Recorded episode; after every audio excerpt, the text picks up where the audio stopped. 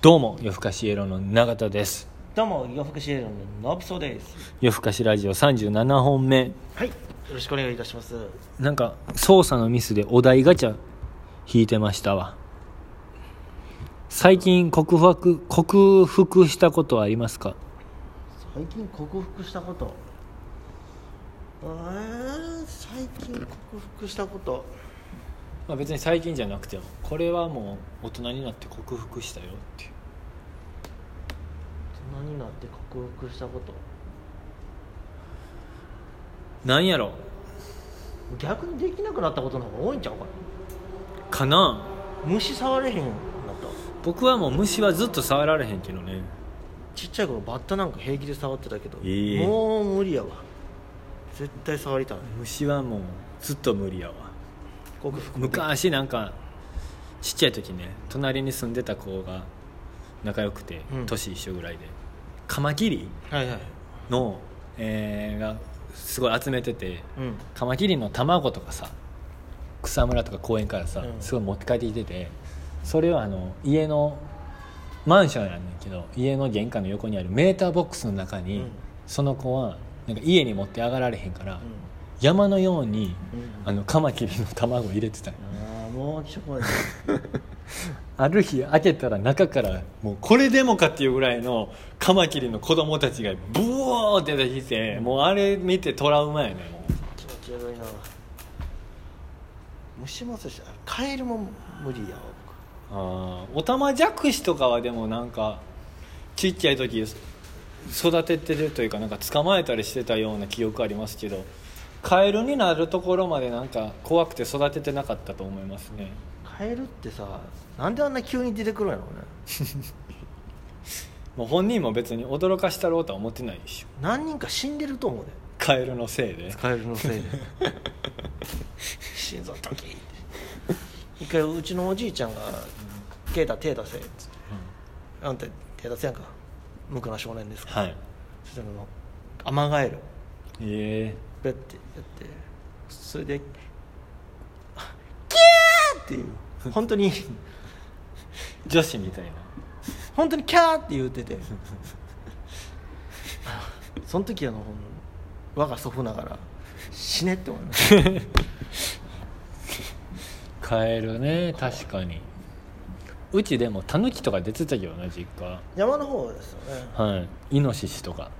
え高校の時とかもうほんま山の中にあったからさ、あの帰り道イノシシなんか昨日出てたからお前ら気ぃつけて帰れよ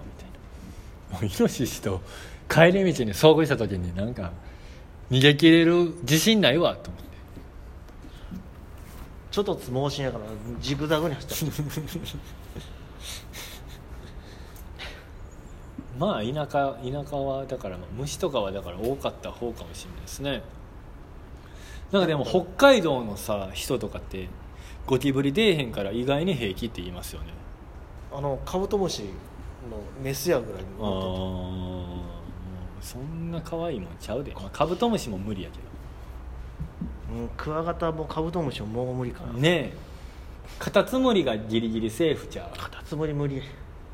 カタツムリも無理ですかナメクジやでまあまあまあ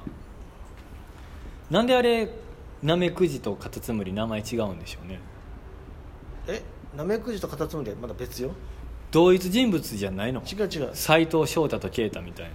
な違うそれはまあまあ別人やから吉田たちみたいなそれも別人やねんけどカタツムリはもう別にナメクジが殻背負ってるだけじゃないのよ別個なんやうんべ全然違うよほカなタツムリなめはくじめっちゃ希少いよカタツムリはあの殻ついたまま生まれてくるかへえ最近見ますらもう絶滅したんかななめくじもカタツムリももう見えひんくないですかあれ見えひんな絶滅したんじゃそんなことないよ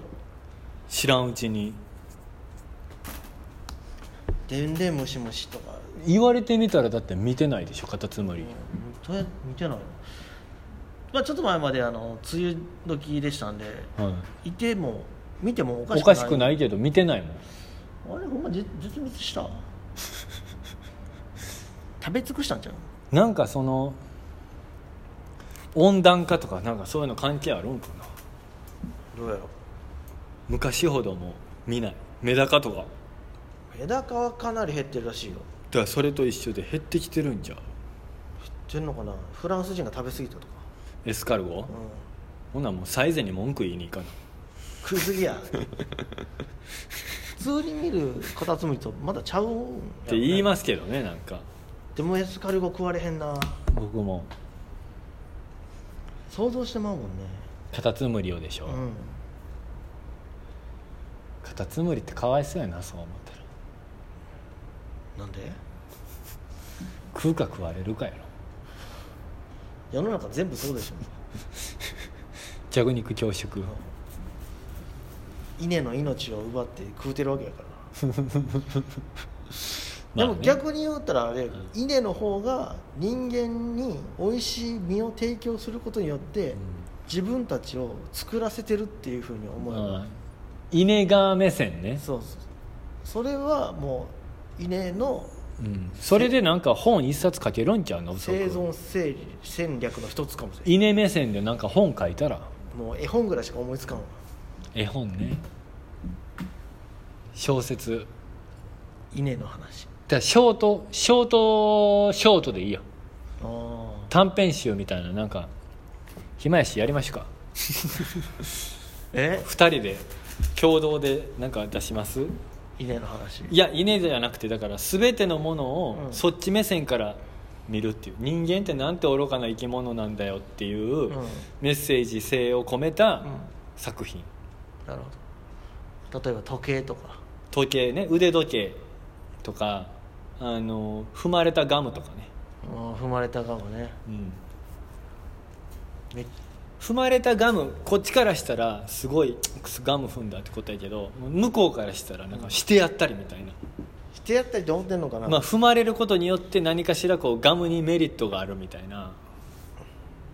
目線なんやろかわいそうやけどなあんだけこれパクられるんちゃうこのあんま喋りすぎたらやばいなこれだ誰が聞いてるか分からへんからしれっとなんか聞きに来た物書きの人にパクられるかも多分ね出てたらパクってるわ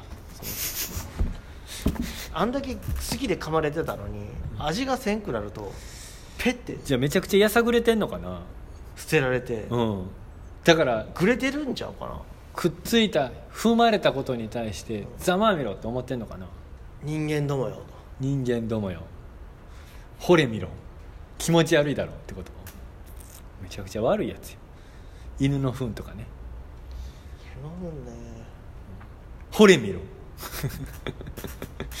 俺たちを飼っているつもりでいたんだろっていうそれ犬目線ちゃうまあいろんなトライまあでもこんこんな僕らが思いつくぐらいからもうやってるでしょうけどね誰か、うんやってあのめちゃくちゃ編集局であの怒られてたよねこんなしょうもない作品持ってくんなよ嫌やなし素人が一番最初に思うやつだよ木を照らいすぎなんだよっていうすいませんいいいいと思うけどね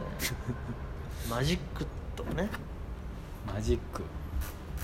マジックペンペンこいつら存在意義とか ねえよそんなの俺のおかげでお前たちに文字書けてるんだぜっていうプロ野球選手のうんサインもらいに行った時に、うんインク出さへんマジックペンみたいなここぞというとここぞという時にインク出さへんマジックペンいやできるんかなそんなことカラッカラに乾いとくんちゃう球場入るあたりからうんちょっと締めていこうやってる人おるやろなもうその本 ある誰か書いてんちゃうそういうおらへん感てじのテイストもしだからこれ聞いててそんなテイストの小説ありますよとかう絵本ありますよみたいなあれば教えてもらいましょうよ、まあ、絵本はでも多そうやんね、まあ、それをどこまで良しとするかやけどクレヨンはがい主人公の絵本とか全然あるよ、んうんありえそうね、自分がこう使われすぎてなくなっていくみたいな小説小説でそういう物目線うんからの人間を見た話何々だからあちゃんのは映画でさ、うんメインブラックの最後ってさなんかそういう感じのシーン多くないですかコインロッカーにえー大事なものを預けてて、うんでコインロッカー開けたら山ほどあの狭い空間に山ほど宇宙人がいるんですよ、で神様みたいなあの主人公のウィル・スミスと相方の人が言われるうんうんほんであいつらあんな狭いところに閉じ込められてかわいそうやこの世界もっと広いと教えてあげなあかんみたいな最後言うんですけど、うんそのウィル・スミスのもう一人の相棒の人名前忘れたけどあのボスの CM 出てる人うんが、お前にもじゃあ知らせないとあかんな」言うて、うん最後あの会社のロッカー開けたら、うんこう自分たちがいる世界も宇宙人から見ためちゃくちゃ狭いコインロッカーの一部でしかなかったみたいな終わり方なんですよ、へえそういうのそういうのを書きたい書きたいそうそういうのがなんかあのワンツースリーとワンは確か同じように草してんねんけど見たらあの宇宙人が地球をあのサッカーボール代わりにして、宇宙人同士でサッカーしてるシーンで終わるへえ結局だからそういう地球もそういうものの一部でしかないですよみたいなもうメインブラックでいいやえ 結局はうんやっぱ結局メインブラックが一番面白い最後はメインブラックがうん面白いということで面えー14日はい松竹ネタ夏祭りありますんで、はい配信でも劇場でもありますんでよかったら遊びに来てくだおさ願いいしますではまた来週ありがとうございました